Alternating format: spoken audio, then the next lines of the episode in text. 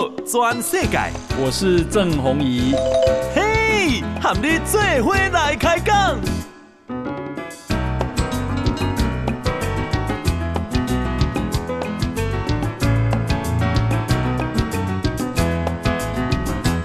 好，欢迎大家收听呃《宝岛全世界》，我是代班主持人石板明夫。呃，今天本来是约好了这个严若芳议员来一起来上节目谈一些这个关于选举各方面的事情，但是这个严议员现在有行程，呃，有延迟，所以说一上来我先讲几条新闻吧。呃，首先呢，这几天我一直忙在这个安倍晋三纪念影像展，这个我在这个我们这个电台以及各个媒体一直在推这个广这个活动啊。我认为是能够促进台日关系的一个非常重要的活动，呃，这个展览呢已经在三月二十七日正式开幕，在就是在总统府旁边的这个张荣发文教基金会呃的六楼，呃，有这么一个大概三百平左右的展厅，呃，开幕式那一天呢，呃，台湾的这个蔡英文总统，呃，林佳龙总统府秘书长，呃，史哲文化部长。以及这啊，郑还有郑文灿行政院副院长，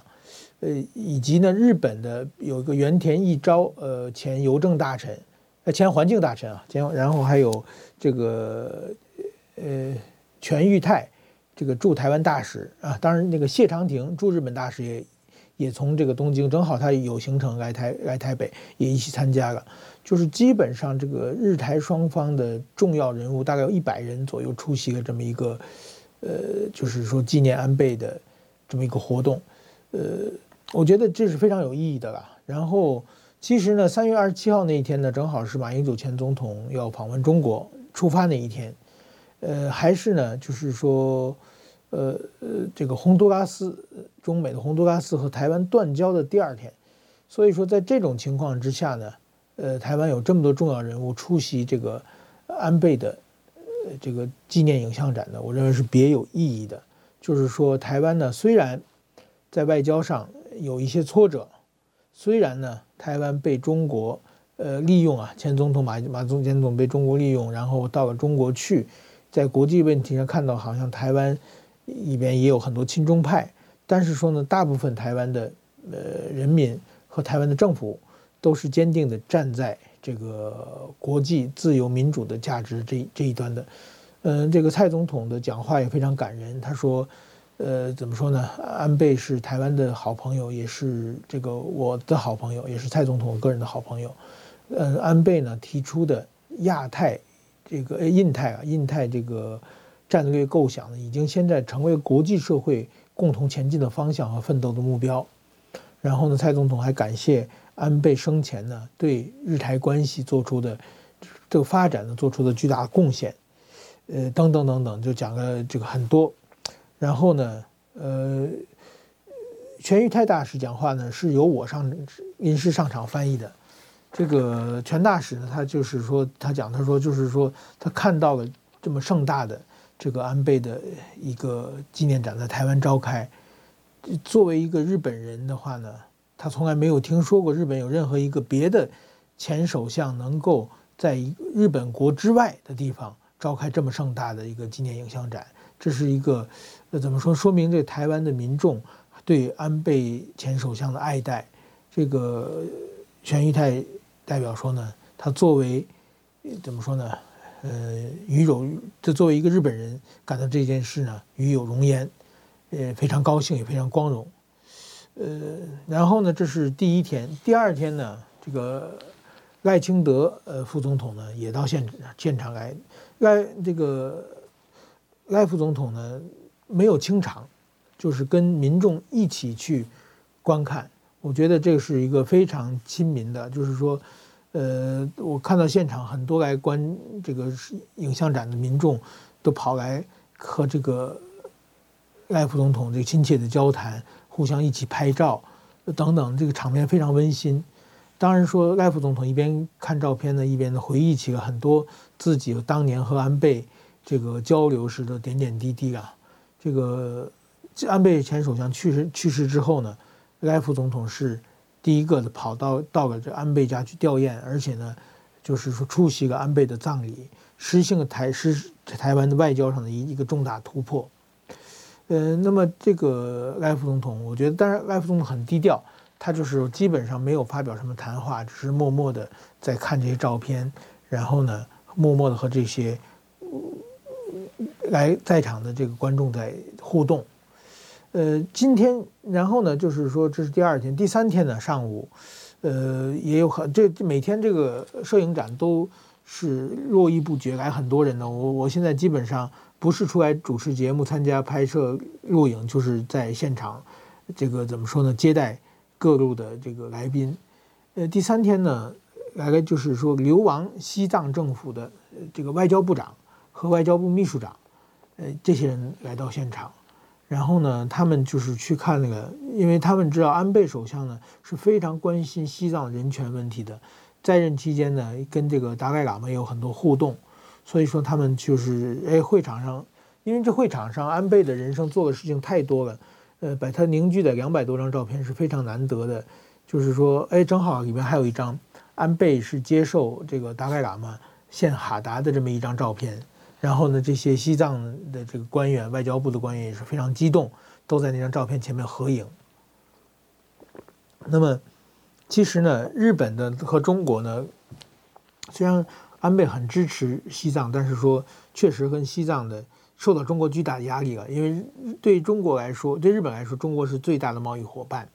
然后呢，有很多很多的这个怎么说，企业应该有。光是中大型企业就有四万多家企业在中国投资，所以说呢是很难抗压的中国中国的压力。但是安倍首相在任期间呢，还是和西安西藏有很好的互动，呃，等于说呢还有各地的什么台湾的教师联盟啊、医界联盟啊，很多团体都来这个看展。所以说，我觉得这个展呢，现在想起来呢，确实是办的，我觉得很有意义啊，就是说。这个会展还有到现在为止结束，可能还有还有十几天吧，呃，到四月十号为止，呃，希望呢大家能够就是说，如果还有机会有时间的话，呃，能够到会场去看一下，这个体验一下这日台的交流和安倍首相一共同缅怀安倍首相，同时呢，也要承前启后，为共同的和日本这个继续发展友好关系，共同的捍卫自由和民主的主权。我觉得这点是。非常非常重要的，呃，为什么捍捍卫主权呢？我觉得，呃，这这几天我还听到一个比较让人震惊的消息啊，呃，这个台湾应该也报过，但是报不大，就说有一个日本制药厂的员工在北京被捕，然后中国外交部证实涉嫌从事间谍活动。这家制药公司呢叫日本的安斯泰来制药公司。呃，这名员工呢，因涉嫌违反中国法律，被当局拘留。中国政府，呃，外交部二十七日在例行记者会上证实，该日本公民涉嫌从事间谍活动。中国已经按照维也纳领事关系公约和中日领事协定的相关规定，向日本驻华使馆通报。日本内阁官房长官松野博一则呼吁，北京当局尽快释放日本公民。并允许使馆人员前往探视。呃，怎么说呢？我看到这个消息和，因为在这个消息公布之前呢，就已经有很多人给我打电话了。因为这位被捕的这位男性，呃，日本的药厂员工呢，是我的一个好朋友，我跟他已经有十几年的交情了。我在北京的时候经常一起吃饭。呃，这个人我不知道日日本媒体没有报他的名字，我可能也许是家属的要求。所以说，我在这里也也也没这个，如果是家属的希望，我也没办法公布他的名字。但是说，呃，这个人呢，怎么说呢，是我的一个好朋友，而且他绝对不像一个日本间谍。呃，怎么说呢？我我过去在北京办了一个读书会，呃，这个是有很多的，有有日本人，有日本的记者，也有中国的记者，一些大学的年轻的学者、教授。还有一些这个怎么说？中国的媒体人和中国的一些自由创作者，些呃，基本上有大概四五十人吧。然后我们每个月办办一个读书会，就找一些书来读，然后找一个讲师来讲，然后就是知道各种知识。我办那个读书会呢，大概应该是现在算起来已经将近十年前了吧。就是请这位，呃，这位这位人他是今年五十八岁了。这五十八岁的药厂员工，说是员工，其实是一个非常大的药厂的一个中国的负责人啊，呃，在做的也很大了，请他来演讲。呃，他们是这个药药厂名可以公布，就是安斯特莱安斯特莱制药公司是日本非常大的制药公司，他卖了很多药给中国。就是说，有的药呢是，比如说人要这个，呃，脑溢血啊或者脑梗的时候，这个半身不遂要复健的药，他们也卖。然后呢，我这个原这这位我这朋友，他给我讲课演讲的时候，给我给我留下印象最深的是，他说中国和日本的这个民族性不一样。他说有的时候，比如脑溢血，然后半身不能动了，然后要求复健。就是有很多复健的设备，有很多药，然后呢，他说，如果是日本人呢，这患者是非常努力的想怎么身体恢复好，所以即使再痛，也会咬着牙配合医生，配合那个复健师的动作。然后呢，呃，这种情况大大概，比如说他可以复健到过去的身体机能的百分之六十、七十甚至八十，是因为很努力配合，也也加上他们药有用。他说：“但是中国呢，很多的中国的患者同时也得到了这个脑溢血啊，也是半身不遂了。然后呢，用同样的菜单、同样的这个训练方法，吃同样的药，但是中国的这个患者呢，他的配合度不像日本那么高，就是一弄就痛，痛痛痛就叫痛就不想弄了。然后你要再催着他弄的话呢，他就跟你生气。然后他那个家属呢也会说啊，本人都那么痛啊，你干嘛逼人啊？就这样。”所以说呢，他说住日本呢可能有六七成的恢复率，到中国呢就变成了四五成。所以说后来呢，有的这个读读者问他，有的这个使用者说：“哎，你这药你说能恢复到百分之七十，怎么这么多人只能是恢复到一半都不到啊？”然后我我这个朋友就说：“他说这个其实是民族性和从小的文化有关系啊。他说日本的虽然同是这个脑溢血的患者，同是半身不遂，但是他们面对疾病的态度和就就不一样。”所以说，他说也不光是这个药的问题啊。然后我我这位朋友呢，他后来我在北京，我是二零零六年十一月走的，他可能比我稍走一两个月。那个时候我们有一段时间基本上天天在一起吃饭，在一起喝酒，人很好。就是当然这个人的性格就有点做事很强势了，就是说凡是不管是参会什么十个人二十人，只要有他在，这个基本上都要。听他的话题都是他来决定，这么一个比较强势的人，他也很有钱，就是这个制药公司，而且他是卖药的，就是而且卖的药不是一一一盒两盒，而是大量的什么一集装箱、两集装箱那种卖法的话，那当然说他有很多很多的这个收入是很高的，所以说呢，他做人都是就是说，在北京圈里边很有名，呃，而且做事很仗义，就是说花钱也大方，呃，对人也特别好。但是就是做事有点强势，是这么一个人。然后我最我记得我离开北京的时候，我们俩好像还有人朋友给我办一个共同的送别会。然后呢，这个我这个朋友呢，他自己呢把一个餐厅整整体包下来，然后买了一条这个大的金枪鱼，然后请厨师把这金枪鱼当场解开切肉，吃那个从金枪鱼上切刚切下来的生鱼片。呃，那那场给人印象很深刻，所以说我觉得这这是好朋友。后来他回日本，我也回日本，我们呃还在日本吃过饭。呃，结果呢，然后他我在日本，嗯，然后呢，我在日本当个几年这个呃怎么编辑之后，我要到台湾来呢，他也又又去中国了。这一次呢，在中国就是说最后呢，他是该退休了，所以说他是把中国所有事情处理完了以后。要往日本回，在二月底要回日本的时候，中国的朋友送他到机场，他进去了，然后日本的朋友公司的人到机场来接他，他就没出来。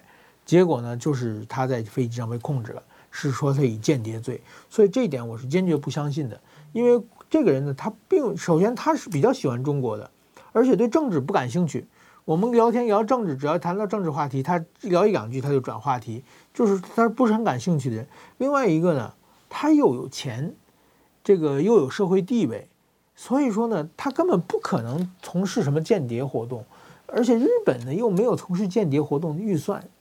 然后这两天呢，有人说是那个他是不是产业间谍？因为制药公司嘛，是不是偷个药的秘方之类的、配方之类的？但是说开玩笑，现在日本的药是全世界大家都认为是好药，中国的药在中国国内，中国自己的老百姓都不相信。中国人去日本一定要先去药店排队买药。那日本的药，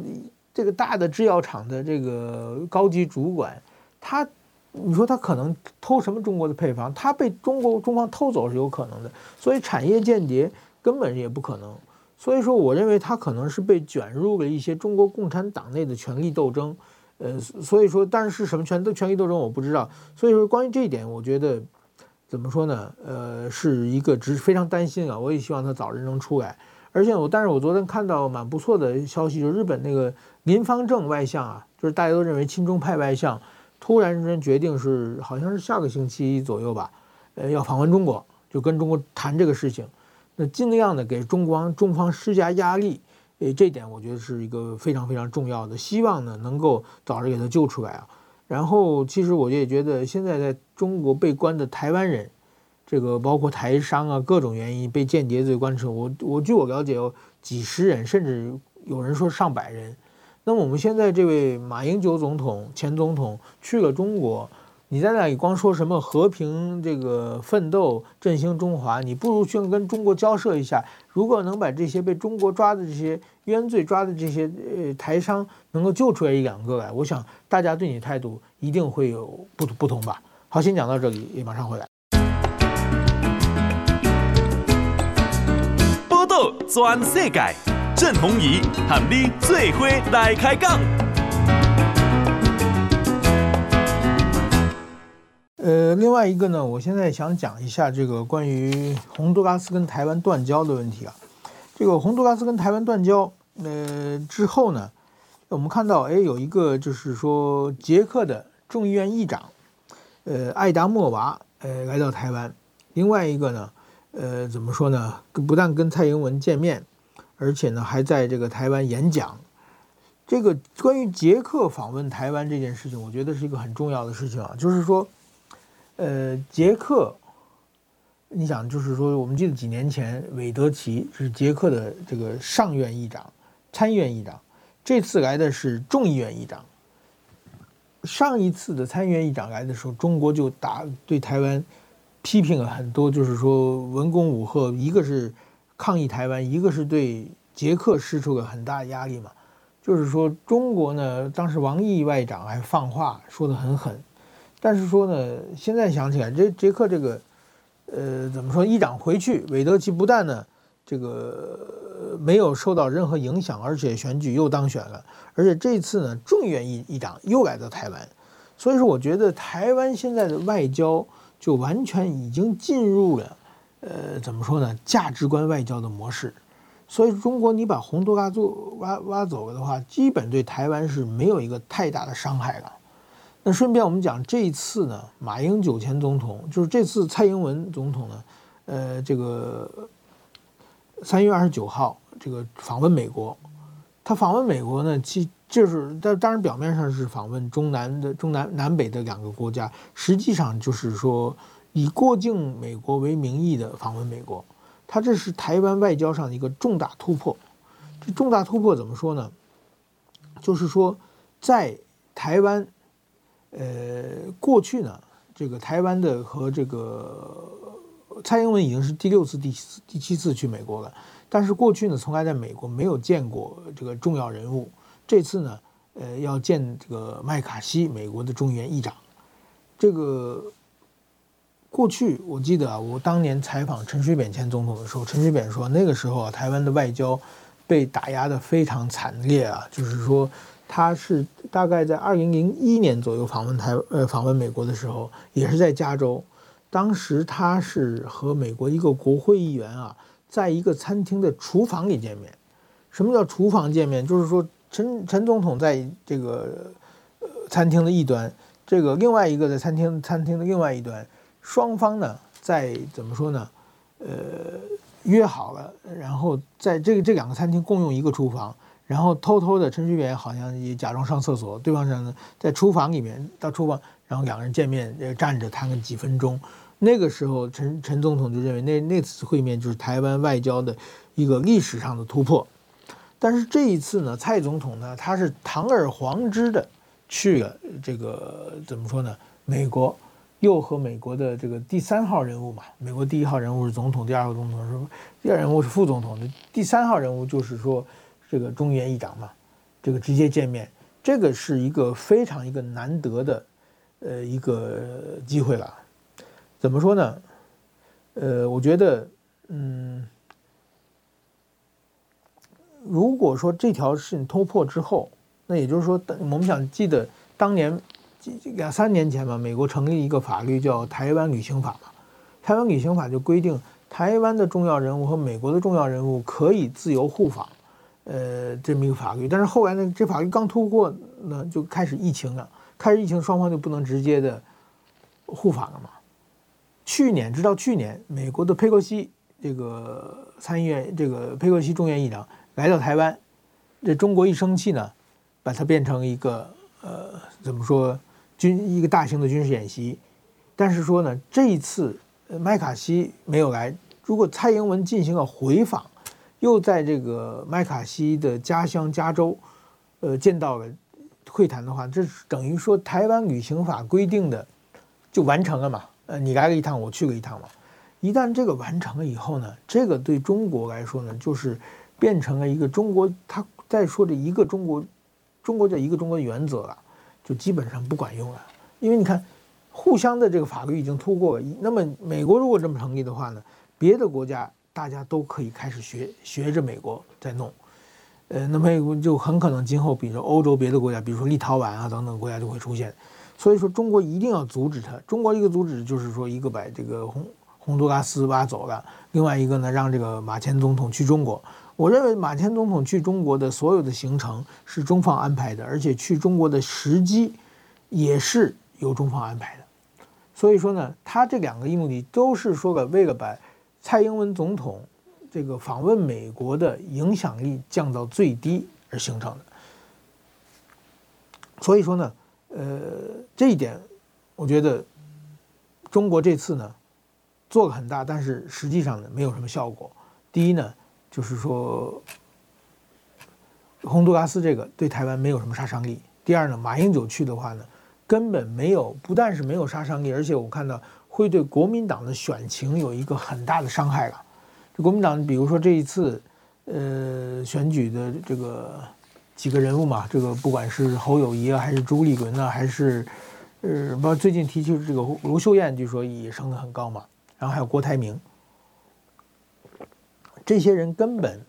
都是在两岸问题上没有什么论述的。国民党他们不敢提嘛，因为自己连选都出来敢不敢出来选都不不敢说。碰到这种事当然不会说了。在这种情况下，马英九就跑到中国去，他说：“我先承认这个，虽然。”也讲个什么中华民国了，也讲了一些什么，就是说怎么样？但是毕竟还是按照中国的画下的逻辑嘛。而且你看，他还跑访问了南京大屠杀纪这个纪念馆，还要去个什么武汉，这个还要去重庆的抗日设施，还要去什么张自忠的，这个不知道他张自忠在台湾有有没有名啊？张自忠是国民党的一个将军啊，一个中将。呃，我在北京，我过去在。呃，中国社会科学院日本研究所，我在那里就是当了几年访问学者，大概在二十多年前吧。那个那条街就是中国社科院日本研究所那条街，就在张自忠路。张自忠路是当年就是中日战争的时候，呃呃阵亡的一个国民党的一个将军。但是说真的，他是将军，其实也是因为国民党内部的派系斗争啊，这个被牺牲掉的这么一个军人啊。但是我觉得在台湾，我不我不认为这个张自忠在台湾有多高的知名度。不知道马英九那么去给为什么给张自忠这个墓里面献花？我想很可能就是说中方安排的，希望台湾和日本的这个分断台湾和日本的关系嘛。最近台日关系走得太近，这个中国不希望走得太近，也是想做这么一个呃动作嘛。但是说我觉得马英九他做这个动作，传回给台湾的信息。并不是很好啊，就是说，呃，对台湾的不但是对整个的这个国民党这个伤害，对台湾现在被传出来几个候选人来说也是伤害。比如这些人，只要你反不明显的站跳出来反对马英九，那么基本上，呃，怎么说，你就等于默认了马英九的说法了。所以说，我觉得这这个马英九这次去中国，绝对是对国民党的一个选情是一大伤害了。所以说，我这这几天我跟几个外国媒体说见面，他们说这下赖清德应该已经稳稳这个稳坐钓鱼台了。就是马英九台湾国民党。现在还在两岸政策这么纠缠不清的话，而且马英九到中国放释放出来的所有的信息，其实都是对，呃，怎么说呢？中国有利的，呃不呃，对中国是对对习近平是加分，对马英九也是加分，但是对台湾整体是减分，对国民党更是减分。所以说，马英九这么搞下去的话，基本上。在国际社会上就没有人看好国民党了，在台湾民众大家眼睛都是雪亮的。你到这个时候，你去中国，你去什么？虽然你喊个什么中华民国，但是说，这老实话，你在中国基本上是按照对变把当成对方的棋子，被人拨来拨去。这一点的话，我想大部分台湾人是不会接受的。然后这条新闻是马英九今天参观了这个南京大屠杀的时候呢，他提到了。这个接受媒体采访说，南京大屠杀是人类上罕见的野野兽般的行为，中国成中国人成为了最大的受害者，因此他在这个历史留言簿上写道：“历史绝不可遗忘，所有中国人都应该在这件事上吸取教训，要自立自强，才不会被人欺负、任人宰割。”嗯，然后还表示什么呢？作为一个中国人，不管在海峡哪一边，呃，这个。都应该自立自强，面对外面的欺凌，要勇敢的抵抗。我觉得这个话说的也也没有错啦，就是说面对外面的欺凌，要勇敢的抵抗啊。那么是在谁在欺凌台湾？七十年前，日本发动了这个侵略战争，这这点我想日本的整个国家社会也都承认了，除一小波极右翼的人士，大部分都承认这个战争并不是一个正义的战争。呃。但是说日本已经反省了，日本把在军事法庭上，日本当时的执政者都受到了呃这个应有的处罚，有很多人被处以个绞刑。然后日本之后战后这个实行了和平宪法，在历史上，在日本战后到今天已经将近八十年了，日本的军警在海外没有开过一枪，在海外没有伤过一个人，没有杀过一个人。所以说，关于这一点，日本是坚守和平的。那么，日本现在根本并不想欺负中国。那么，现在想欺负人的是中国嘛？所以说，这一点逻辑，我觉得马前总统，如果你弄不清楚的话，你这么做的话，我觉得马英九去南京大屠杀纪念馆这个新闻，也许中国人是怎么想？中国人听到这个新闻会拍手叫好，觉得台湾人跟我们一起反日，跟我们一起仇日。给大部分中国人有这么一个效果，那么对习近平是加分的。那么如果回过头来，他对台湾来说，我想大部分台湾人对这件事无感的，但是对日本人来说，我觉得对日本人是一个伤害嘛。就是说明明的这个，那当然南京呃大屠杀这个，当然日本学界有一些存在质疑的声音，但是说在南京呃有一些这个反人道的对。这个平民甚至俘俘虏或者甚至平民有一些屠杀行为，这一点我想大部分日本人是呃就是完全承认的。当然说具具体的这个被害人是三十万还是五万还是四万，到底多少人，这个是有很多学术的争议。但是大部分是承认的。承认以后，日本战后已经反省了，而且已经现在不但变成一个呃和平的国家，而且现在在台湾。呃，面对中国霸凌的时候，日本是要求和中国这个是支持台湾的，是和中国对抗的。但是马前总统说，这什么中国人是最大的受害者，另外一个应该这个中国人吸取教训，要自立自强，才会不被被人欺凌、任人宰割。好像还是在批评日本，还是在对日本进行仇日教育。我认为这一点，嗯，并不是一个很好的一个处理。问题的方法了，所以说我觉得，呃，怎么说呢？他这套南京大屠杀纪念馆，马英九去采访这条信息传开的话，很多日本人会觉得，呃，怎么会这样？呃，那么我觉得对台湾的印象多多少少都会有一些负面的呃东西出现了。所以马英九这次访问中国，其实对台湾的呃负面的影响呃是蛮大的了。还有一个就是马英九这个提出的这个百二避这个中华民国这个问题，我觉得这个问题也蛮有意思的啦。就是说，嗯，马英九他讲中华民国，因为他去之前嘛，这个台湾的大部分的这个。舆论节目都认定马英九不敢讲这个中华民国，但是说呢，哎，马英九，而且他是非常，就是说自然的写个民国一百二十一这个一百十百十二，然后呢还讲到了什么呢？就是说，呃，那叫什么？关于这个中华民国的前总统马英九再次强调了。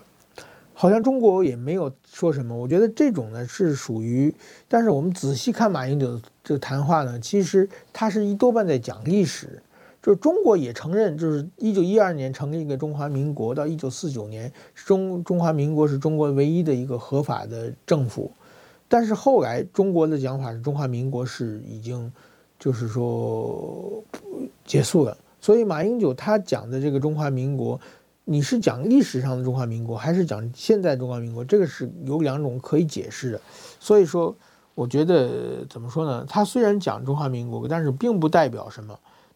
有一句话叫“奉旨造反”，就是奉到皇帝的旨意，你可以造反，皇帝对你既往不咎。那么我马英九这次去中国之前，一定。在水面下和中国进行了非常细腻的商议啊，商量的事情啊，所以说我觉得这些事情应该都是中国安排好的，而且中国表示接受的。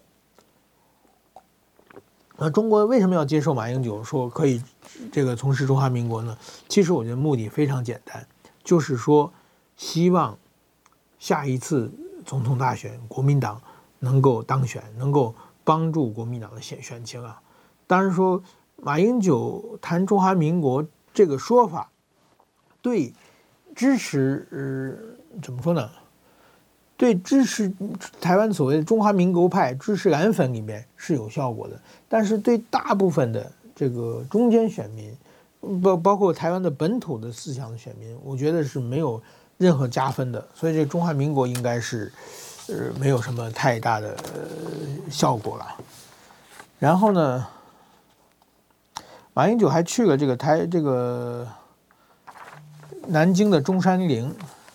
中山陵的话呢，就是怎么说呢？中国呢，其实对于孙中山，中国共产党一直是利用的。我不知道大家知道不知道，在北京天安门前面，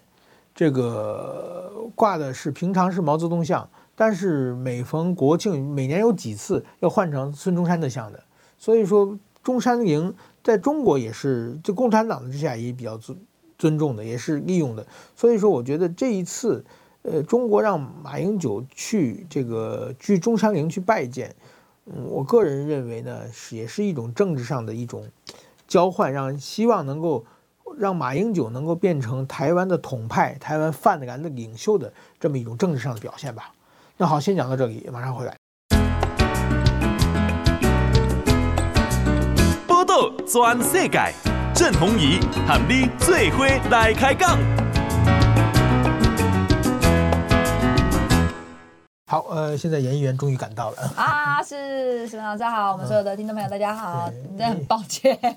因为刚刚选上，现在跑行程很忙啊，主要跑选区的，对不对？对，就是呃，因为你选完，当然。就是有行程就要跑，包含公祭啦、大大小小的协调会啊，跟会刊，其实真的都非常的多。然后还有地方行程，因为刚刚去的是是一个呃，之前有帮忙在当议员的时候，二零一四年到二零一八年我当议员的时候，有帮忙一起协助的一个案子。你看这么久，然后现在才剪彩，超久的时间。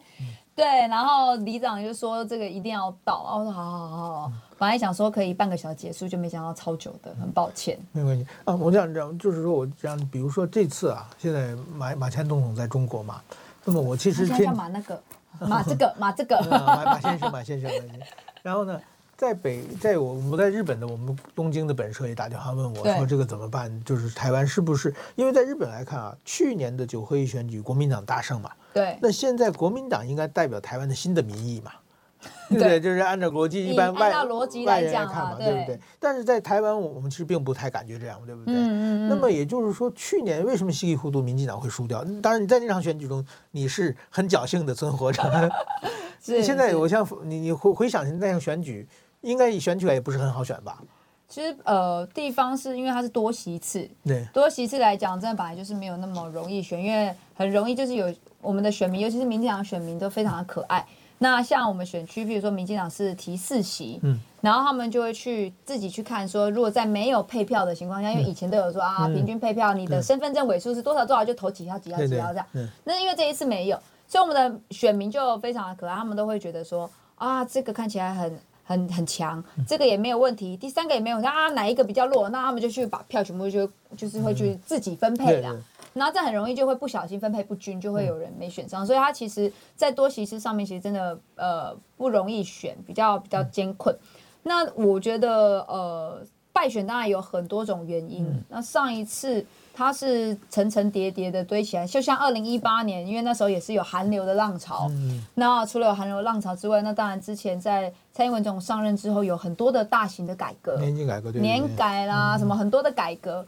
那会有很多的冲击。嗯、那所以在那一次加上韩流，再加上很多大型的改革，那其实对台湾长久来是好的。可是很多短期的时候，会有些人从生活、嗯、或是。真的觉得受到冲击的人，他会不开心，嗯，他会不满意，嗯，然后所以在二零一八年那时候的败选，其实是很多的改革，这样跌跌跌跌跌跌跌，愤怒值极大化，嗯，然后可能让很多的各行各业各个族群的民众都有些不满的，他就集结起来。那时候二零一八年败选，这一次呢，其实我觉得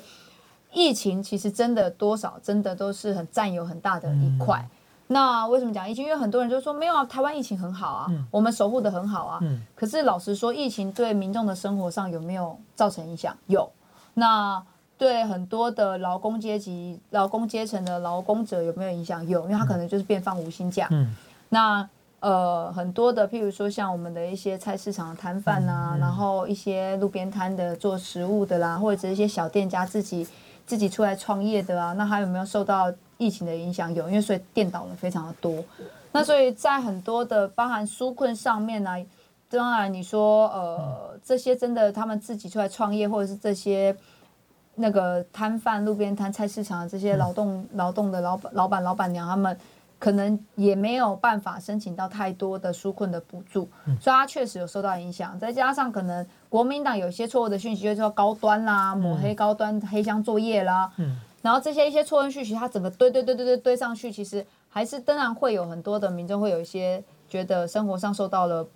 呃影响，然后受到了剥剥夺，其实就会有一些愤怒，然后就会觉得啊，那就不投了这样。我个人就如如果说经济大环境不好，这这个是这没办法，我们全世界的执政党嗯都碰到这样都都可以嘛？那日本的安倍、美国的川普、英国的强生。都是因为疫情不好下台了嘛？对，这这个我没办法。但是如果说对岸的高端被抹黑，对岸的假信息的话，这个如果对应不好，那就执政党有有问题，对不对？对，就是等于说被一路被别人牵着鼻子打嘛。对啊，所以那时候就像呃阿中部长那时候在选的时候，嗯，他一出场，大家就开始在讲说啊，高端呃那个疫苗黑箱啦，高端黑箱啦。嗯嗯然后甚至就开始打他的疫苗防疫上面的问题啦。嗯嗯、那其实像高端这件事情，还有那个什么封存三十年这个啊，嗯、其实我们解释非常多次了。嗯、但是那时候当呃阿中部长出来的时候，或者是就是开始进入大选热战的时候，嗯、你看国民党一波一波都在拿旧的题目一直在打，然后我们就会说啊，这个都旧了还要打哦。但是不要忘了，当你第一次丢错的讯息，第二次丢你一直丢，你丢了十则。那跟我们去澄清一次，它的量其实是不够的。可能我今天是有传到我这，今然后可能他明天的另外的错误讯息是可以传递到第，比如说我爸爸妈妈或是阿公阿嬷，嗯，都传到他们那边的时候，其实你要去再去澄清，你没有一而再再而再的澄清，就即便他发了十个错误的，我们应该要去澄清二十次、三十次，你都要去讲。那那时候其实我们这个速度没有那么快。就等于说，我我我个人觉得，是就是上次我我从外人来看，陈世忠的选举基本上就是讲自己的嘛，很很少攻击别的阵营嘛，这佛系嘛。那后来后来那个吴怡农也是嘛，完全是佛系嘛。对。然后后来蔡培慧就开始反击嘛，对，就赢了嘛。那是不是台湾的选民口味比较重，喜欢看头破血流的？光佛系的话，打动不了大家。其实应该是说，就是呃，选民他们应该是讲民进党的支持者好了啦。对，对我们民进党的支持者，不是说他们口味比较重，他们是觉得为什么我们都不反击？就是你被抹黑了，你应该要大力的去骂他。对，我觉得台湾这就比如说这次好像黄珊珊全身而退，应该一一点衣服都没有脏，对不对？所以说我觉得，但是不要忘了，他还有那个好心肝事件，其实他根本都没有解释过。如果要打他，就是没有打他嘛，正好就是国民党没打，民进党不打他嘛，他就基本上在一个惊涛骇浪之中，全身不湿身就就就就就过去了，安全下庄。对，所以我觉得这这是一个，所以我觉得这个可能会延长到。赖副总统怎么选了？赖副总统，我们现在蒙克外面看也属于佛系比较强的嘛，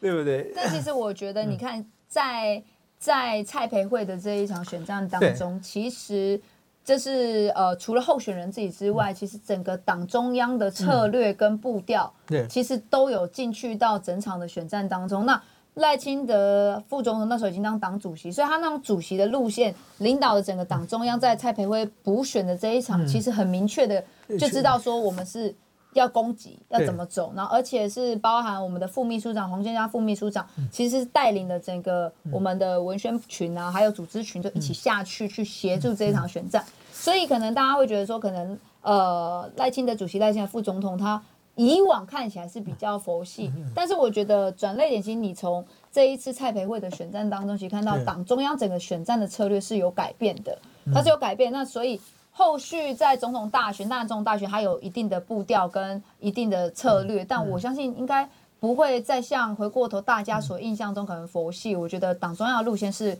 是会适时的做很大的一个调整啦。对，而且现在要想打也不知道对手是谁，国民党，国民党一直推不出来。国民党啊，可能那天之前跟那个呃石班老师在另外一个有台的节目啊，哦，真的，现在自己回想起来，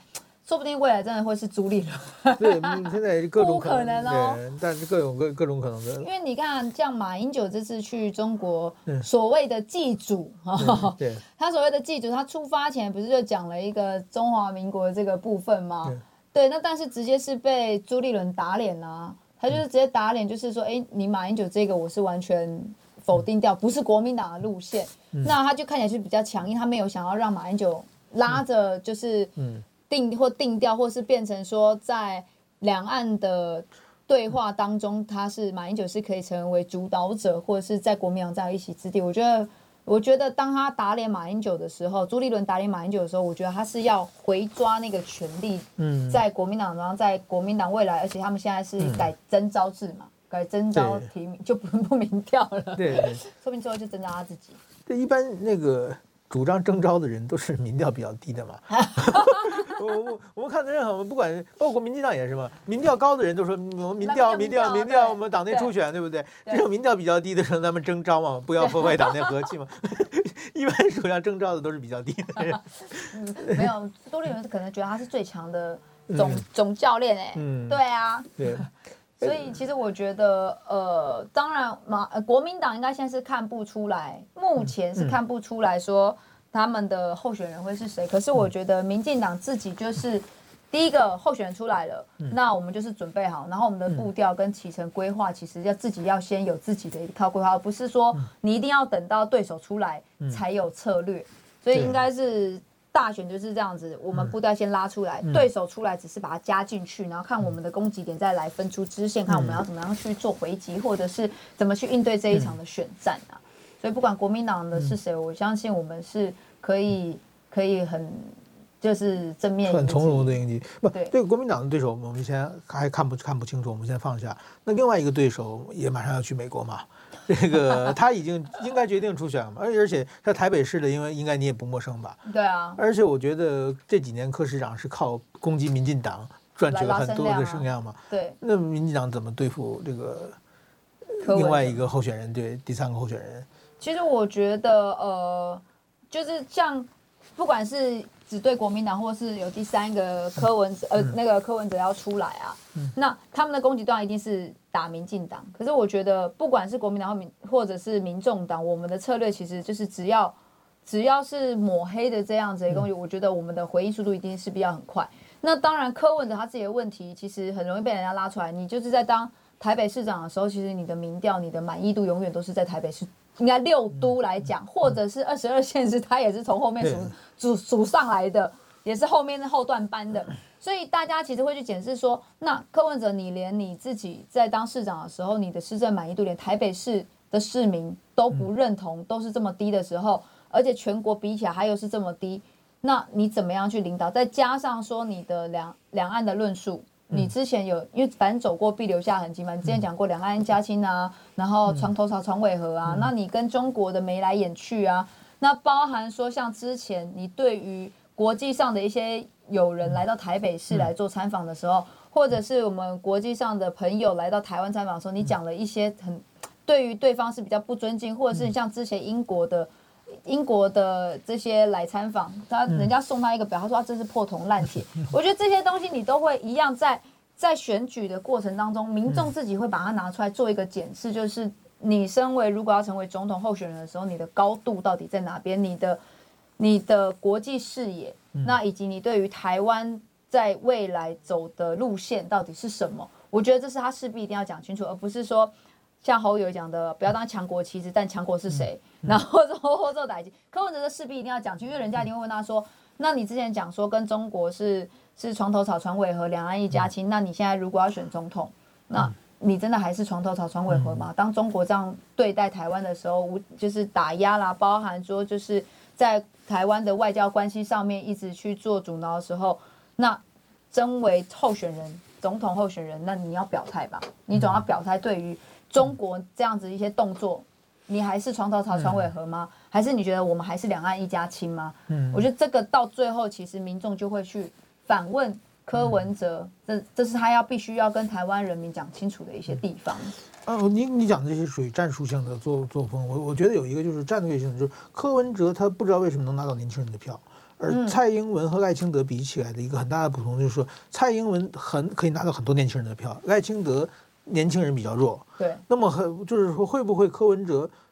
把年轻人的票抢走的话？就是跟这次陈世忠一样，陈世忠黄珊珊那种感觉，我这个是大家很担心的。首先，我你也作为年轻的民进党，你为什么认为柯文哲为什么能拿到年轻人的票？然后民进党有什么对策吗？嗯，我觉得先讲柯文哲为什么可以拿到很多年轻人票。其实第一个年轻朋友在呃柯文哲刚当市长的时候，就二零一四年，其实那时候大家对于他的印象就是常常讲真话。嗯、就是啊，这脱口而出就说这个什么白痴啦，然后什么就很直白，嗯、这会让很多的年轻朋友觉得说，哎，他跟以往的政治人物好像不一样，因为很多政治人讲话就是比较比较会拐一个弯，他不会那么直的就直接讲这些话，然后而且讲的话都是大家听得懂的，就是这年轻人说哇，这个好好笑，怎么会有市长会讲这种话，而且就比较感觉跟我们的距离比较近，所以很多年轻人很喜欢柯文哲，原因是因为他讲话很直白。不拐弯抹角，所以他很那时候，从那时候大家就觉得认对他的印象就是很直白、不做作的一个政治人物，所以他们就很喜欢他这一点。嗯，OK。就我听到的很多年轻朋友跟我讲，只有这一点，没有其他的了，真的没有其他的了。好，那我觉得战略上面其实，嗯，我自己嘛，应该说这是党中央的战略啦。那我现在因为也毕竟离开党中央，其实我们现在在地方上。其实我觉得，在未来的总统大选上面，对我们这些市议员来讲，我们也势必一定要去写，要一起一起打这场选战。嗯，那我觉得在市政，就是用我们用台北市的角度来讲，就是柯文哲之前的言论，然后国际上的言论，跟他的台北市的施政，你看光大巨蛋说大四大弊案，现在已经准备要揭幕了哈。所以我觉得这些都是都是柯文哲的一些呃，可以拿出来。他就必须要去做一个回应的一些地方，嗯、这也是他的考验呐、啊。对，所以说可能选战说主打柯文哲，你你们这些台北市的应该变成主攻手。对，对我觉得这是因为总统大选不是只不是不是大家都没关系，不是市议员，好像立委在选，好像是跟市议员没关系没有，因为他是大家都要一起动起来。那当然，呃，赖清德副总统，他当然相较来讲跟蔡英文总统比起来，年轻选票比较，你看起来没有那么多，嗯、可是我觉得他其实一直。最近都一直都在努力，跟很多的青年座谈，还有创业的来座谈。那我觉得，我相信，其实很多年轻人慢慢会知道，说其实赖清德副总统对于国家的这种，对于这些年轻的呃未来的一些路线，他要怎么走，我觉得应该可以再再让更多年轻人认识他。嗯，好，今天就讲到这里，非常谢谢，谢谢，谢谢。报道全世界上精彩内容，点 Spotify、Google Podcasts，还有 Apple Podcasts，拢听得到。